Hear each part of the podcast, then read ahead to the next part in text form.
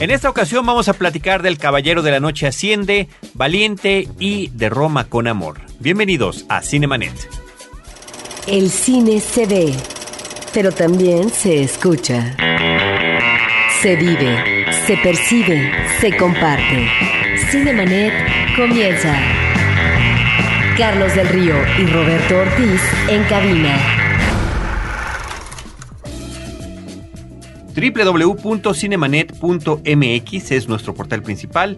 Este es el espacio dedicado al mundo cinematográfico de los podcasts de frecuencia cero. Yo soy Carlos del Río y saludo a Roberto Ortiz. Pues tenemos varias cosas de qué platicar de una cinta basada en un cómic que es de las esperadas en esta temporada. Y en esta ocasión saludo también a Carlos Gómez Iniesta, director editorial de la revista Cine Premier, que una vez más nos hace el honor de acompañarnos. Gracias Tocayo, gracias Roberto por invitarme además a estas grandes películas, ¿no? Que son buenas. Creo que es una de las más grandes películas del verano en todo sentido. Eh, grande por esperada, grande por taquilla, grande por comentarios, grande por polémica. Habrá muchas cosas que comentar. Además de lo que están plagadas las noticias, de lo que triste y lamentablemente ocurrió en Aurora, Batman, el Caballero de la Noche Asciende, tuvo un estreno finalmente importante en lo que tuvo que ver con su taquilla. Me parece que no creo que se haya afectado la taquilla por lo que sucedió. Parece que los números así eran conservadores desde antemano. No se esperaba un estreno tan fuerte como el de los Vengadores, ¿o tú qué opinas? Pues lamentablemente Tocayo sí tuvo una repercusión. Sí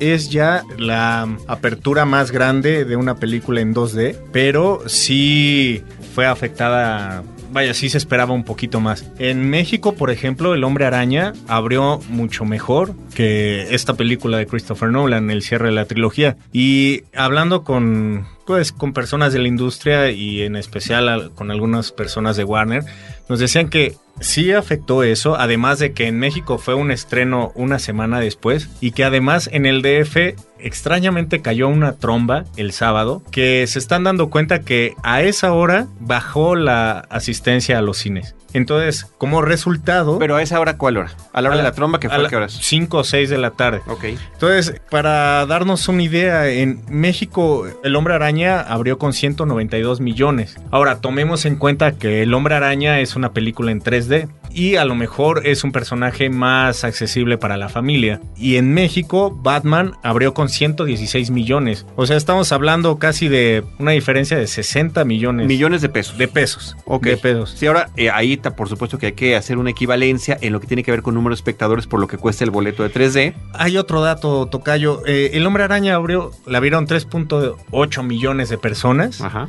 y Batman 2.4. Ok. Creo- ahí está el dato. Sí, sí, sí es una diferencia grande cuando Batman se esperaba que fuera pues una de las de las apuestas más grandes y con esta taquilla no creo que vaya a superar a al área del hielo o que no vaya a superar ni a Spider-Man, ¿no? Aquí en, México. En México. Ahora, también te influye la cuestión de la clasificación. Sí, pero las dos comparten la misma clasificación en México. O sea, ninguna. O sea, todas son aptas para, para la familia siempre y cuando vaya acompañado De un adulto. de un adulto. Entonces, mira, nosotros tuvimos una función de medianoche y la gente pues nos, nos preguntaba si íbamos a llevar seguridad extra. No sé si supiste, pero en, en Chihuahua asaltaron dos cines en estas funciones de medianoche. Entonces, el efecto que está causando esta película, lamentablemente, sí está, puede que esté alejando un poco a la, a la gente, ¿no? Sé de que en Guadalajara un cine tuvo un Ah, también. incendio en un área, de, parece que era un cuarto de basura, que se incendió, fue en la noche y tuvieron que sacar no nada más a los que estaban viendo esa película, sino a todas las salas. Sí. Pero finalmente, pues se identifica y coincide con cuestiones del estreno de esta película. Sí, una, no sé, este, una película maldita al parecer, ¿no? Porque no nada más fue lo de Aurora, sino que ya empezaron a pues, agarrar a otras personas en diferentes lados que pensaban replicar estos trágicos sucesos, ¿no? Atentados. Entonces, este, es una pena que una película de este calibre, una película que esperábamos todos, tenga que tener esta introducción prácticamente en donde se hable de ella, ¿no? O sea, ya una discusión de mesa no es de qué te pareció Batman, sino que es, ¿viste lo que pasó y Sí, qué yo- pasó con esta persona, A- ¿no? O aquí sea, en Cinemanet nos parece que es extraordinariamente lamentable. No hay manera de, de medir lo que esto significa para quienes desafortunadamente sufrieron esta, este atentado, pero por supuesto guardamos toda compostura, en lo que tiene que ver con el respeto a, a los afectados y también en lo que tiene que ver con la cancelación de la visita de las estrellas. Me parece que eso es un asunto absolutamente menor comparado con lo que significó esto, ¿no? Y que la Totalmente. función siguiera, que bueno, siguió la premier tal cual, sin las estrellas que bueno, no tenían por qué ni cómo venir con lo que había sucedido a, a estrenos tanto en México como en Tokio, por ejemplo. Sí, ¿no? sería totalmente eh, incorrecto. Fuera ¿no? de lugar, fuera de Eh, lugar. Estas premieres son eh, motivos de celebración y la alfombra roja es un derroche de, pues, de glamour y todo. ¿Y con qué cara puedes sonreír a las fotos? ¿Con qué cara puedes estar firmando eh, autógrafos si sabes que detrás hay algo tan grande como Sí, esto, ¿no? que en lo que no tienen ninguna responsabilidad en absoluto, ¿no? Sí. pero que simplemente, efectivamente, pues creo que históricamente manchará la película porque así se recordará, ¿no? Sí, lamentamos eh, estas acciones recientes que dieron y que siguen eh, dando de qué hablar. Previo a todo esto, salieron de ese tema que, insisto, en, en Cinemanet no abundamos en ese tipo de cosas, lo lamentamos profundamente, ha sido cubierto exhaustivamente por todos los medios posibles. Platiquemos del especial que muchos meses antes preparó la revista Cine Premier. Estamos hablando de que tienen ustedes 12 números, vaya, obligatorios cada año, uno por cada mes, pero que cuando la ocasión lo amerita, y eso lo decide tú y tu equipo, pues hacen algún número especial y tal fue el caso para esta película de Batman el Caballero de la Noche Asciende, cuando en años anteriores, en ocasiones previas, este honor se lo había llevado el Hombre Araña. Sí, sí, efectivamente, pero y que coincide en el estreno en el mismo periodo, en el mismo verano, dos películas de, de estos superhéroes, ¿no? Sí, lamentablemente en el caso del Hombre Araña, este, la tercera película de Sam Raimi creo que a nadie gustó y creo que eso también afectó como que continuáramos haciéndole tanto ruido a Spider-Man. Ahora, en este 2012, cuando se estrenan las dos, decidimos darle una portada a Spider-Man, que era la, la película del mes. Pero queríamos explayarnos lo más que pudiéramos en Batman, porque es una película parteaguas, bueno, una franquicia parteaguas, y además teníamos tanto de qué hablar, siendo pues la última, ¿no? Eh, de Christopher Nolan, teníamos tantos temas que quisimos expandirlo y celebrarlo de esa forma. Además, eh, una edición especial nos da el chance también de meterle cosas especiales. Esta vez hicimos un póster exclusivo. Es una imagen que nosotros construimos, que fue aprobada por, por este, los estudios y que vaya, se ha vuelto de colección. Meses antes de- del estreno nos invitaron a entrevistar a, a Christian Bale, a Tom Hardy, a Joseph Gordon-Levitt y dentro del secretismo que les obligan a manejar para una película de Christopher Nolan, nos dieron unas muestras muy grandes de lo que es su trabajo y de lo que es ellos como artistas, ¿no? Entonces, vaya, teníamos tanto material que queríamos no dejar nada fuera, ¿no, Tocayo? Y vaya, y ahí retratamos la historia de, de Bane, que es el nuevo enemigo, la historia de Catwoman, la historia de Ra's al Ghul, hicimos un análisis muy interesante del contexto histórico en el que se está estrenando la película que si ustedes leen ese artículo se darán cuenta de, que tal vez eh, Christopher Nolan agarró muchos movimientos políticos de la actualidad para escribir su, su guion junto con, con el hermano. Y vaya pues para los lectores y para los fanáticos pues tenemos también ahí varios regalos y colecciones especiales y cosas así que seguramente lo valorarán un buen esta salió al mercado casi tres semanas o cuatro de que se estrenara la, la película aquí en México y la respuesta ha sido muy favorable, ¿no? O sea, hicimos casi 100 mil ejemplares, es un tiraje que casi nunca manejamos y pues ya nos han pedido que volvamos a resurtir en algunos, en algunos lugares, entonces pues es cosa que nos da mucho gusto, ¿no? ¿Cuántos especiales se han hecho de Batman? Ninguno. Ese es el primero. Este es el primero, sí. Porque yo efectivamente haciendo memoria y ah, volviendo a hacer la comparación con el asunto Spider-Man, que también fue importantísimo creo que para todos los cinéfilos cuando salió la película de Sam Raimi hace ya una década, el que además en esos especiales se recuperaran todo lo que venía en la cultura popular ligado al personaje, como lo es inclusive la caricatura de finales de los años 60, el tema musical, la letra de la canción, a la que todavía esa primera película hacía referencias. Sí, claro. Sí, y hemos tratado, pues sí, agarrar todo lo que se pueda meter en un contexto para poder saborear mejor la película, ¿no? Para conocer un poco más del trasfondo de los personajes, que quizá la película no te explica del todo, pero si eres un fanático te puede emocionar hasta un guiño o hasta, no sé, este, de repente que saquen un artefacto que no esperabas. Entonces, creo que ese es el tipo de cosas que en el especial ha sido nuestro éxito y tratamos de que lo escriban gente que realmente sabe, ¿no? No nos atrevemos a hacer un especial si no tuvimos el chance de haber ido a una filmación, de haber eh, entrevistado de primera, de tener información de primera fuente o haber entrevistado a los creadores de, la mina, ¿no? Aquí entrevistamos a los productores, al, no al director que se nos escondió, pero tuvimos una muy buena referencia de, todos sus colaboradores alternos, ¿no? Y creo que además eh, este especial sigue siendo vigente porque tenemos también un artículo que nos dice cuál podría ser el futuro de la saga, porque seguramente siendo esta mina de oro no, no se va a quedar ahí, ¿no? No es un final, no es un punto final, ¿no? No, no creo que sea así, no creo que Warner lo deje. Sí para director y ciertos miembros del elenco, como lo expresaron muy claramente desde que se estaba filmando la película, que esta sería el cierre de la trilogía, particularmente de Christopher Nolan y de Christian Bale, que son el director, coescritor y el actor protagónico. Y ahí también hay otro dato interesante. Después de Sam Raimi, que dirigió las tres películas de Spider-Man, como dices tú, la tercera con, muy poco y pobre recibimiento, si bien en taquilla fue un hitazo, en, en cuestión de crítica, bueno, es lamentable y me parece que el el sentir de los fans y de los seguidores del personaje de estas películas también lo sienten así. Y es ahora eh, Christopher Nolan quien también logra dirigir tres películas, no una trilogía de un mismo personaje, también con su mismo actor protagónico, ¿no? Sí, y ahora digo, pensando en lo que sucedió fuera de la película, pues sí es este, interesante saber qué, qué, va a pasar. O sea, si había a lo mejor una luz de esperanza de que Christopher Nolan estuviera involucrado como lo está en Superman o como podría estar en la Liga de la Justicia o algo así, creo que con los actos violentos que han sucedido, creo que podemos perder toda esperanza, ¿no? Muy bien. Pues felicidades por el, por el ejemplar. Y si te parece bien, estimado Roberto, vamos a arrancar a platicar de la película El Caballero de la Noche. Es una película que funciona bien como divertimento público. La mecánica narrativa es eficaz, funciona a la perfección. La música me parece que es un elemento muy fuerte, que sin ese tipo de música no hubiera funcionado igual la película. Efectivamente, es un uso musical excesivo. Diríamos que se dispara porque a cada momento nos están bombardeando con la música pero sin esa música no existiría ese ingrediente emocional eh, que se vuelve eh, muy emotivo para el público.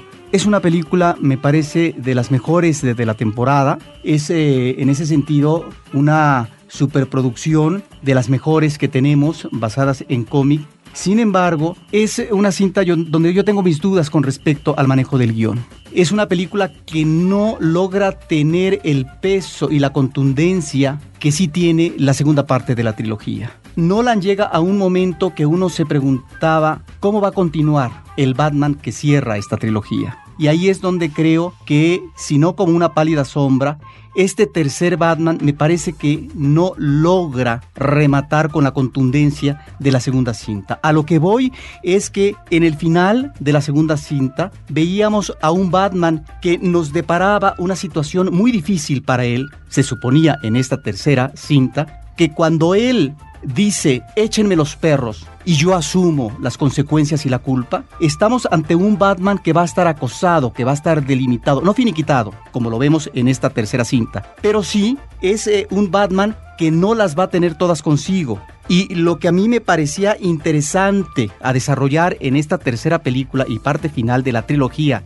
de Nolan era la vulnerabilidad de Batman porque Batman no es como Superman, es decir, no es un hombre dotado de poderes, es un ser humano. Y con la edad es un hombre que va a tener problemas seguramente de tipo físico, muscular, para continuar con sus empresas en contra del mal en Ciudad Gótica. Ahí es donde me parece que el guion tiene deficiencias o mejor dicho, trivializa algunas situaciones como es esto o inclusive en la cuestión del villano o los villanos, me parece que no son presencias tan fuertes porque finalmente la memoria nos deja ¿sí? el recuerdo de ese gran villano que tuvimos ya eh, con Nolan con anterioridad. Eso por otro lado. Y en el caso del trazo que tienen los personajes, hay momentos en que tampoco tiene suficiente eh, consistencia los personajes desde el punto de vista dramático. La cuestión de los miedos y cómo superarlos en un entorno adverso en el que se encuentra en un momento Batman en la ficción de la película. Eh, la vuelta de tuerca de uno de los personajes, ¿no?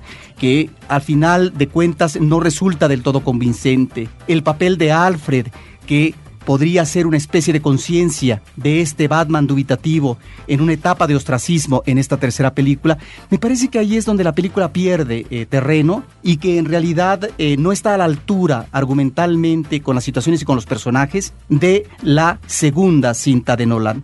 Y que en ese remate de Batman opta por una concesión comercial para darle continuidad más eh, adelante a lo que va a ser la continuidad de este cómic en el cine, con otra empresa seguramente eh, muy diferente, pero en donde realmente el destino final de este Batman que nos está presentando Nolan es un tanto chabacano. Y me parece que ahí es donde están los déficits de la historia como tal, del tratamiento argumental. La película, para finalizar, funciona como espectáculo y funciona muy bien. Carlos Gómez. Estoy de acuerdo con, con Roberto. Eh, el guion tiene unos, unos huecos difíciles de llenar y también creo que aunado a unos brincos de tono en cuanto a los personajes y en cuanto a la trama, de repente Batman es muy dramático, de repente se echa su chistecito, de repente de la nada aparece y puede golpear a quien sea y acabar con quien sea. Entonces a mí eso me, me sacó de, este realismo que pretendía Nolan en las primeras dos películas. Y estoy de acuerdo también, el villano no es fuerte, sí, pero se desinfla de una manera terrible. Terrible que al principio lo ves prácticamente invencible y después te das cuenta que es prácticamente un, un títere y que era muy fácil vencer, ¿no? Entonces hay otros personajes, por ejemplo, el personaje de Anne Hathaway, Selina como Catwoman, ¿no? Que en realidad nunca le, llaman Gatúbela, queda mucho a deber, ¿no? Eh, queda mucho a deber ella.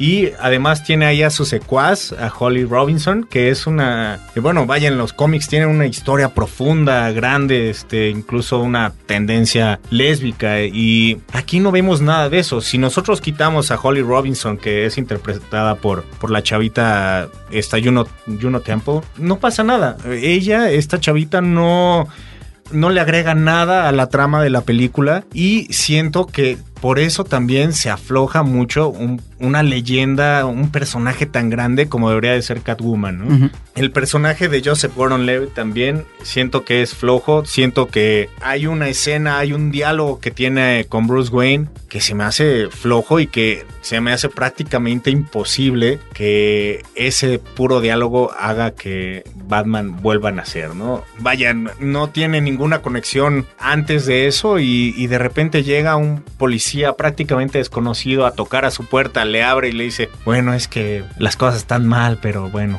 alguien podría hacer algo, ¿no? Y de repente de repente la siguiente toma ya es el que quiere regresar, ¿no? Que este Batman. Entonces, creo que los huecos, creo que sí hay, como dice Roberto, lo quieren hacer muy trivial en pos de que empiece la guerra, ¿no? Y que al final la guerra también no es tan convincente para mí. Y eh, por último, creo que la trama y la, la amenaza principal, si puedo decirlo así, es de los 60 no una, una amenaza de ese grado, pues ya lo vimos hasta en Austin Powers, ¿no? O sea, creo que sí le faltó un poco más de, profundidad a, a lo que podría ser una amenaza de este tamaño, como se mostró en las otras películas. Entonces, eh, a mí sí se me hace una buena película de verano. Es un buen cierre, sobre todo por las vueltas de tuerca, pero me queda de ver. Me queda de ver como una conclusión y como un la última pieza de una franquicia que iba increciendo y que siento que se quedó a la mitad. Pues yo creo que estamos asumiendo aquí el papel eh, doble, el del buen policía y del mal mal policía los tres, del angelito y el diablito, ¿no? Que nos, que nos acompañan al cine. Yo debo decir que para una película de 2 horas y 45 minutos, me pareció, va a hablar primero el policía bueno, por supuesto, me pareció absolutamente espectacular. Siento que el paso del tiempo no lo percibí en mi estancia en la sala cinematográfica viendo la película que quedé absolutamente embebido por las imágenes, la acción, el suspenso, porque también lo hay, el desarrollo de los personajes que iban hacia lugares distintos a donde los habíamos visto, el asunto de que Batman aparece muy poco en la película y que inclusive tarda mucho en aparecer, no me pesó, Creo que es de las mejores películas, como decía Roberto Ortiz, de este verano cinematográfico, de estos grandes blockbusters. Es la película posiblemente la más consistente en ciertos aspectos, en, un, en lo que tiene que ver con, con su producción, con el manejo que es absolutamente de grandes proporciones de lo que está sucediendo en pantalla, de lo que implica y de lo que vemos en la pantalla. Y que en ese sentido la película es muy cumplidora. Pero, efectivamente, creo que después de haber seguido al director Christopher Nolan, Quizá no desde su primera película, que la cual en mi caso vi posteriormente, pero sí desde Memento, que fue una extraordinaria sorpresa cinematográfica. Y después de ver lo que hizo con la primera película de Batman que dirigió, Batman Begins, Batman Inicia, y que no nada más nos presentó un, un relanzamiento de un héroe, un volver a contar su historia, en, nuestra época contemporánea y como dándole una serie de cuestiones que hicieran muy sólida y muy realista la aparición de un personaje de este tipo, ¿no? Como que cada pedacito, cada pieza que conformaba Batman tenía una estructura y una base muy bien armada eh, para que al final apareciera el personaje tal y como lo conocemos por anterioridad, por otras versiones, por el cómic, por caricaturas, series televisivas y demás, y que fuera todavía mejor que eso ese gran realismo que le dio y después viene esa segunda película que me parece que es insuperable, The Dark Knight, con lo que debe de tener este tipo de cintas. Un gran villano, ¿no? Star Wars lo tiene, cada película grande lo tiene. Un villano que es temible, pero que al mismo vez es atractivo.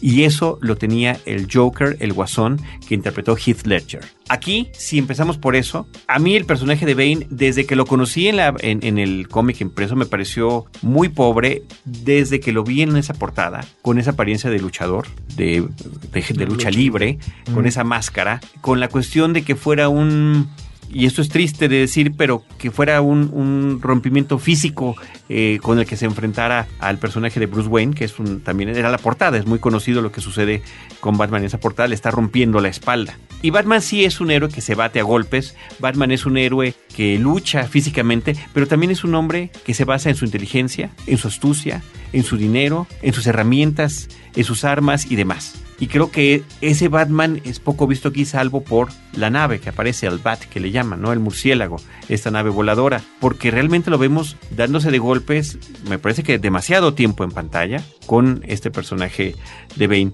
y todo lo que nos había logrado brindar de realismo en las películas anteriores, a mí se me desploma de acuerdo. con esta situación en la que se ve envuelta Ciudad Gótica y en la que es, bueno, separada del resto de su país, ¿no?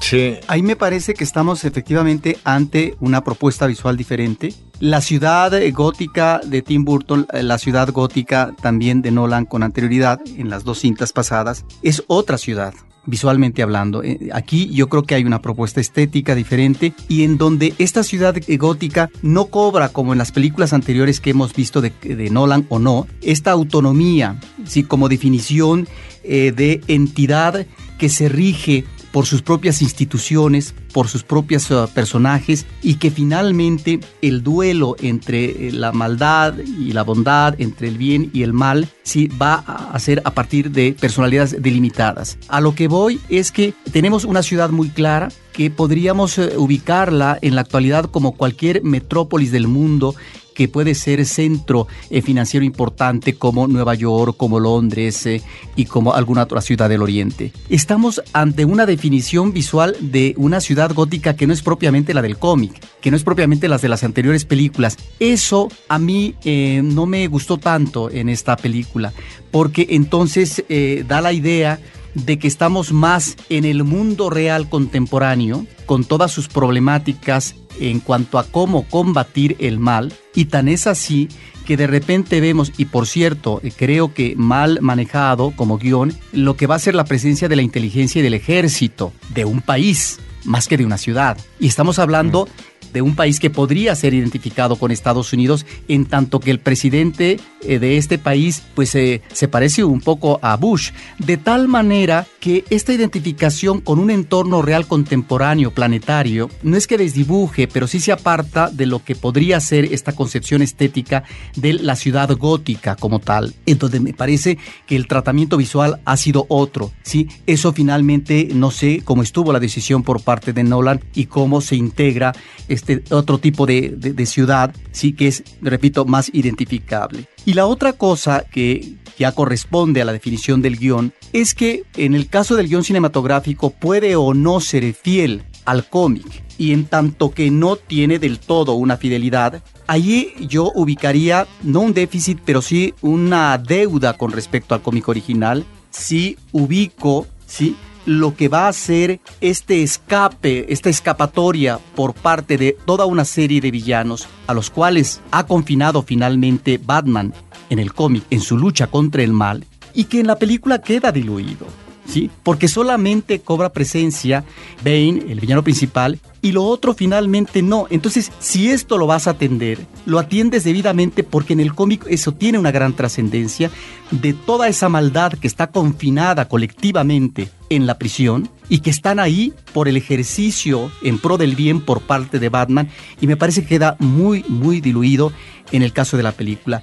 Y este tinte del personaje principal como villano, que no sabemos si apela a la locura, como podría ser en otros casos del cómic en cuanto a los villanos, o apela a un cauce terrorista, o apela a una causa de nueva realidad como Estado, como ciudad, en términos de gobierno, que no propiamente sería del anarquismo, o que simplemente apela a la venganza que solamente puede llevar a la autodestrucción, me parece que por ahí también encontramos poca consistencia de este villano como guion. Eh, Bane es, es un buen villano, sin embargo, no nada más es mejor Heath Ledger y, Joker. Este Bane de, de Nolan, ¿no? En sí, sí, porque bueno, lo vimos en Batman y Robin y es una... En la película Batman y Robin, patético. Eh, patético, totalmente, ¿no? Eh, maltratado, mal, ¿no? Pero este, en esta nueva es, es un buen villano. Creo que, vaya, te, te llama la atención, ¿no? O sea,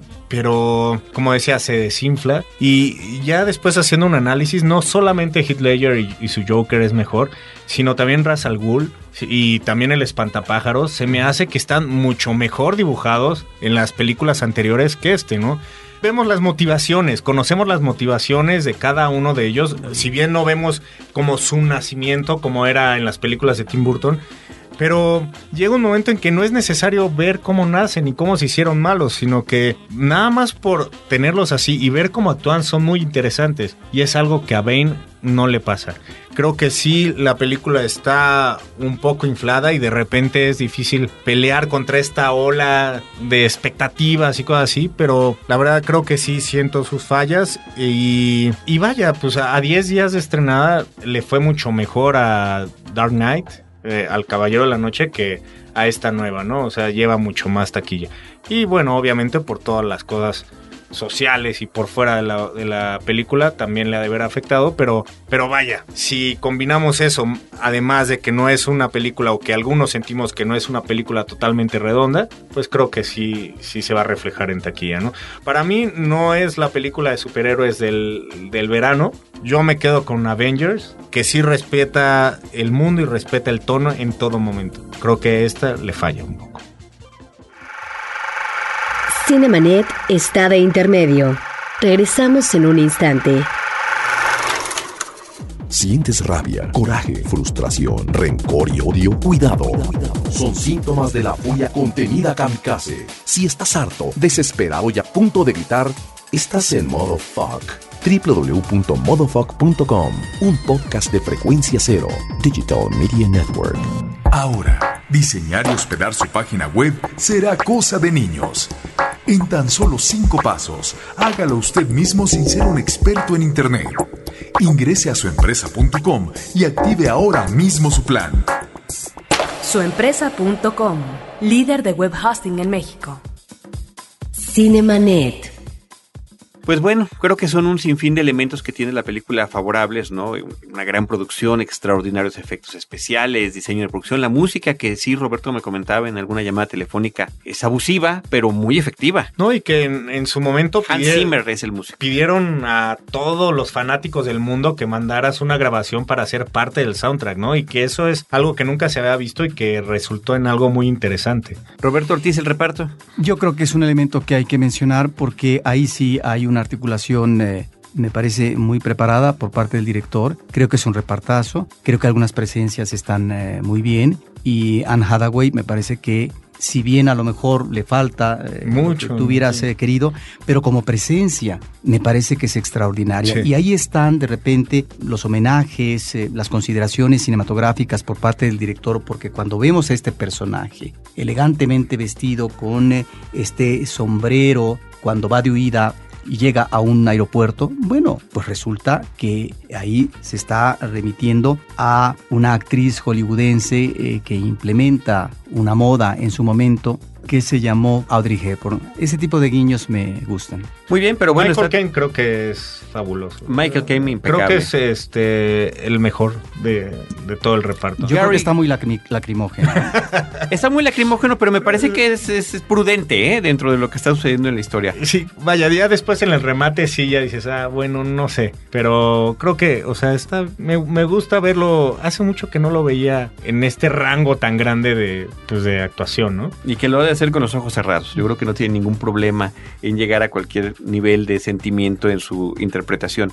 Eh, Christian Bale, Gary Oldman como el comisionado Gordon, ya es finalmente el comisionado Gordon. ¿Tampoco te gustó? No, toca, yo creo que también aquí se desinfla un buen. O sea, de, de, de la carga dramática que le deja la segunda parte, cuando amenazan a sus hijos, todo, cuando no puede decir la verdad. Y aquí, híjole, se avienta también unos monólogos ahí para disculparse que la verdad no, o sea, no convivo mucho con eso. Creo que lo dejaron gris. O sea, toda esta onda de estar siguiendo al camión y rastrearlo y todo eso también es como caricaturesco, o sea, como hay un... Yo creo que ahí el referente es otro. A mí me parece que este tipo de referente de ciudad sitiada y de la operación eh, que tienen que hacer ciertos elementos es como de película de la Segunda Guerra Mundial. Es lo que a mí me recordó, ¿no? Sí, pero ¿cómo puede ser que sea haya un artefacto de esa magnitud y no haya nadie que, que esté viéndolos a ellos? No sé si me explico, hay seguridad y todo y nadie los ve. Porque están escondidos en una esquinita. Híjole, ese tipo de cosas... Tom Hardy como Bane. Muy bien.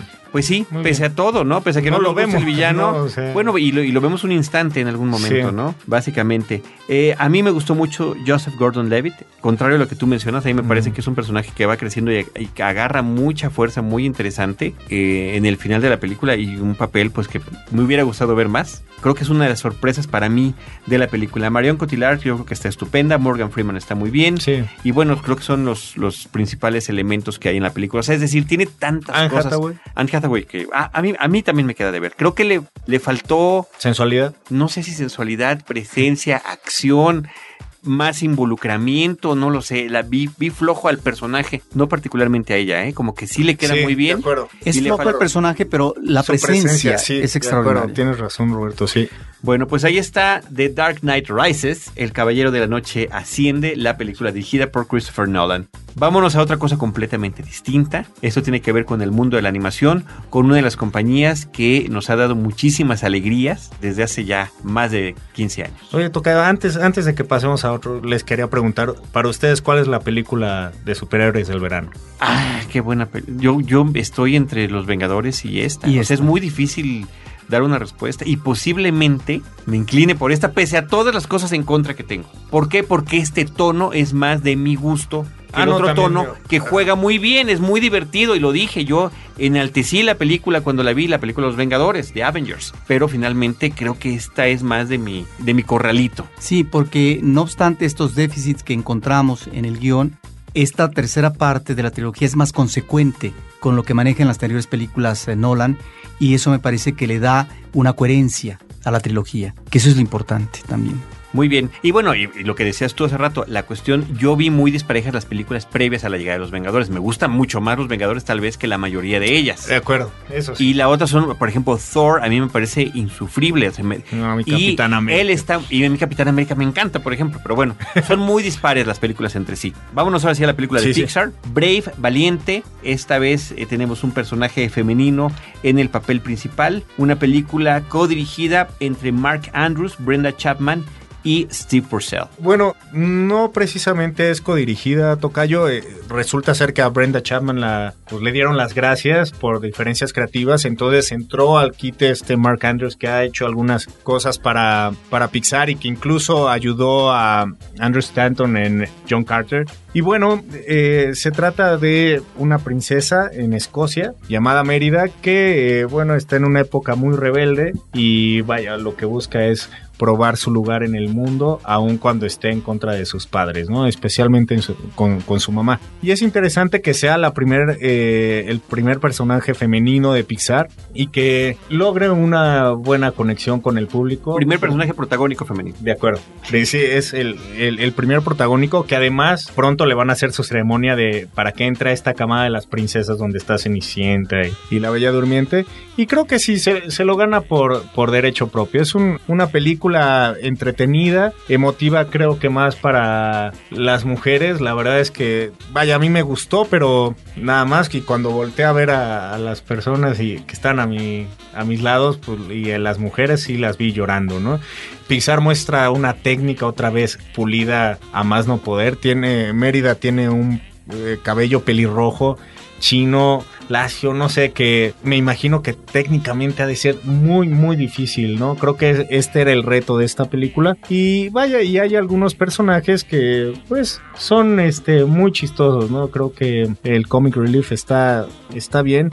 Siento que no es la película, la mejor película de Pixar, aun cuando ah, también abrió en, en primer lugar, como lo han hecho prácticamente todos sus largometrajes. Me esperaba también un poco más de que fuera más épica, más grande, de acuerdo a los paisajes que podrían presentarnos en Escocia. Pero al ser una película familiar y que se desarrolla dentro de una familia, creo que es interesante. Aquí hay eh, dos cuestiones. Por un lado, esta reminiscencia de un pasado medieval que de alguna manera nos recordaría a la cultura vikinga por algunos elementos. Me parece que es el entorno familiar, por un lado, ¿sí? en una situación adversa para un infante que está en tránsito a la adolescencia, que es el personaje de Mérida, el personaje principal, y este personaje, como ha estado más en sintonía con el padre, porque es un personaje brioso, porque ha aprendido a ser una extraordinaria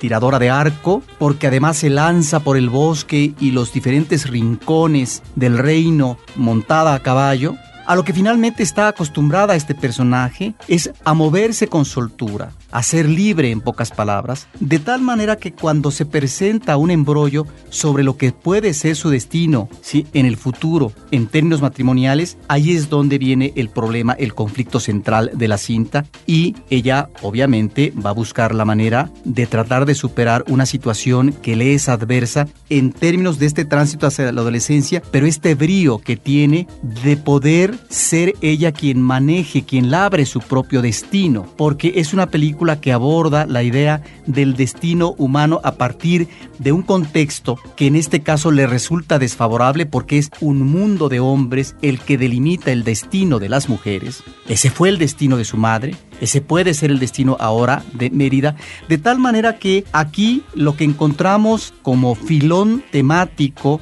en esta película es efectivamente el manejo autónomo o de pretensión de autonomía por parte de Mérida, que no siempre encontramos en el cine eh, de animación, pero que sí encontramos algunos referentes como esa extraordinaria película de Disney que se llamó Mulan, que también en un contexto adverso eh, de mundo militar masculino logra sobresalir y definir inclusive el destino de un ejército y demás el personaje de Mulan. Estamos ante un personaje similar en ese sentido, un personaje que va a luchar por reivindicar sus deseos y que finalmente estos deseos sean respetados. Creo que es el elemento temático afortunado de esta cinta y hay que resaltarlo, en un entorno familiar que si bien como relación cotidiana puede ser respirable, puede ser aceptable, puede ser finalmente encontrar estos elementos de felicidad y de relación íntima familiar, pero que ya a la hora de decisión de destino humano finalmente encuentra la resistencia por parte de Mérida. Yo eh, simplemente diría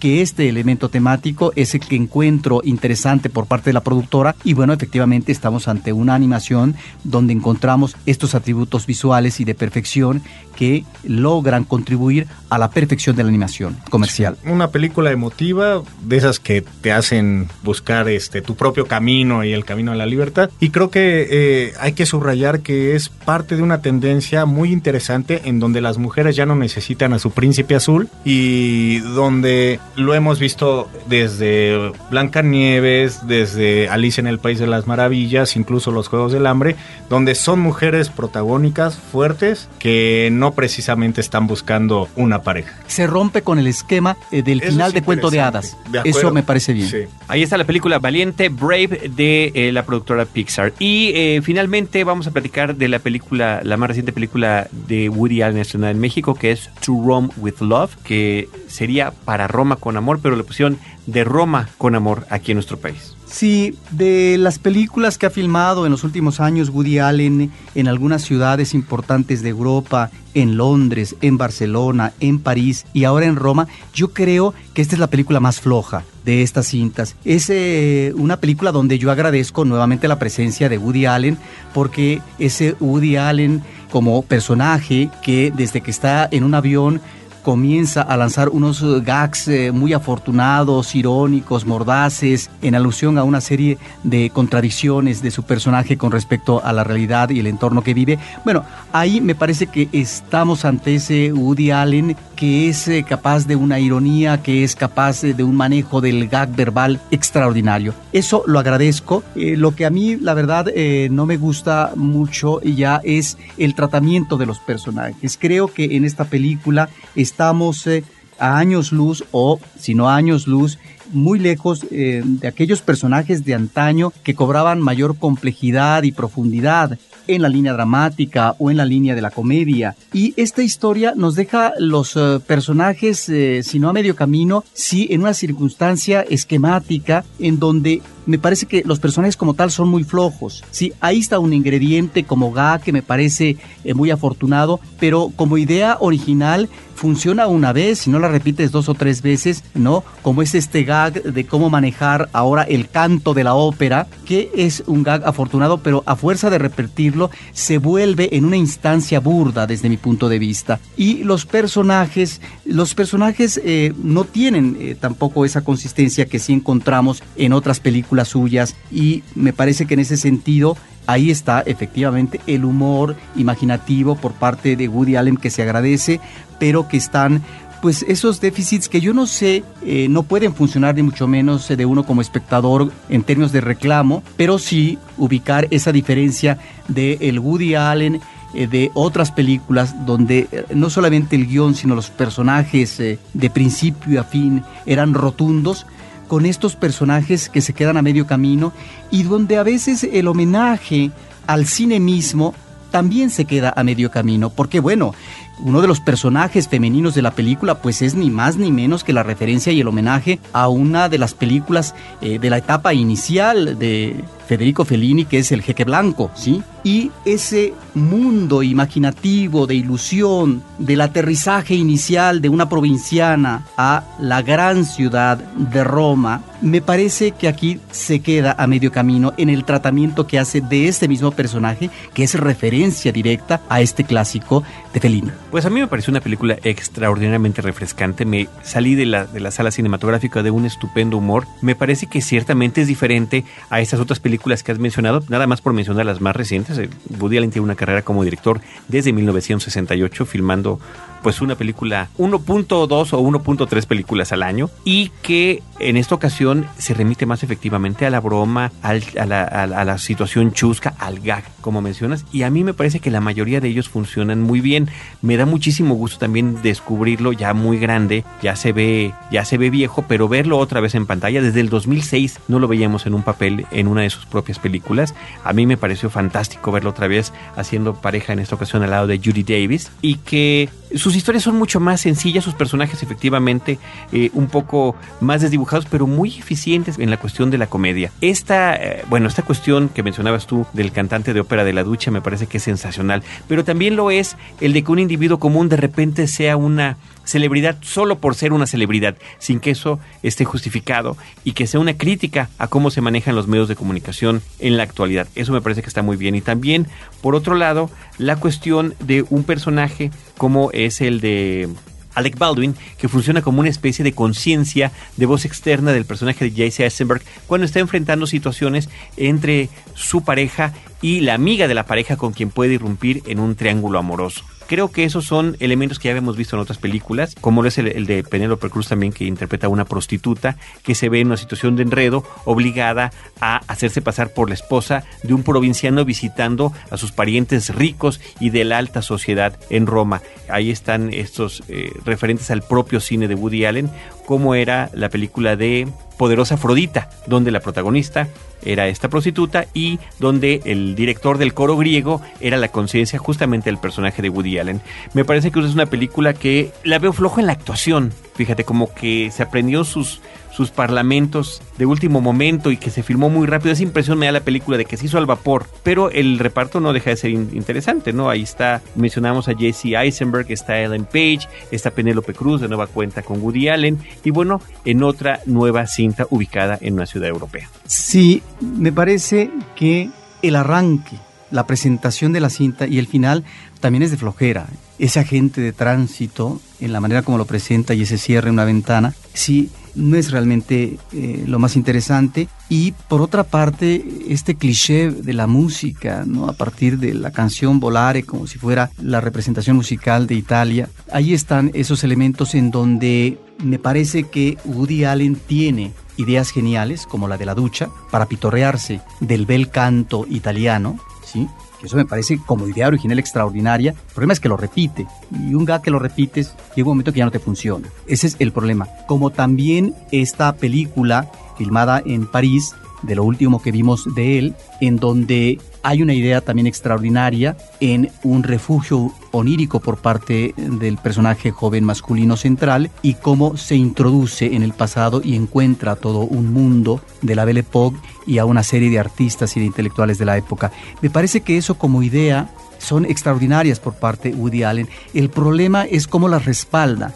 Y ahí es donde a veces no es que sea pobre, pero se queda en un nivel eh, de tratamiento muy superficial, como sucede en esta película de París y como en el pasado y como sucede ahora a propósito del bel canto. La manera como cierra sus personajes en esta última película, que se ubica en Roma, es donde de repente dices, bueno, ¿y hacia dónde va Woody Allen? Yo lo que entiendo es que finalmente es un divertimento y donde lo que hace Woody Allen es a partir de una gran imaginación y de un extraordinario manejo del humor, es que finalmente tal vez esta exigencia que yo podría tener es lo de menos. Me refiero en este caso al tratamiento de los personajes, pero perdón, aún estando en la comedia, los personajes tendrían que estar eh, mejor definidos. Y eso es el déficit que yo le veo a esta película. Roberto Benini y Ornella Muti son algunos de los- actores italianos que participan también en esta cinta To Rome with Love de este año 2012. Pues con eso, Roberto Ortiz, con eso concluimos este episodio. Quiero darle las gracias a Carlos Gómez, director editorial de la revista Cine Premier. Gracias, Tocayo. Muchas gracias por invitarme, Tocayo. Soy Gracias, Roberto. gracias también a nuestro equipo de producción, Abel Cobos en la producción en cabina, Paulina Villavicencio, nuestra productora, a todos ustedes que nos escuchan y están en contacto con nosotros a través de facebook.com diagonal cinemanet o arroba cinemanet en Twitter. Nosotros estaremos esperándoles en nuestro próximo episodio con cine, cine y más cine. Cinemanet termina por hoy. Más cine en Cinemanet. Frecuencia Cero, Digital Media Network, www.frecuenciacero.com.mx. Pioneros del podcast en México.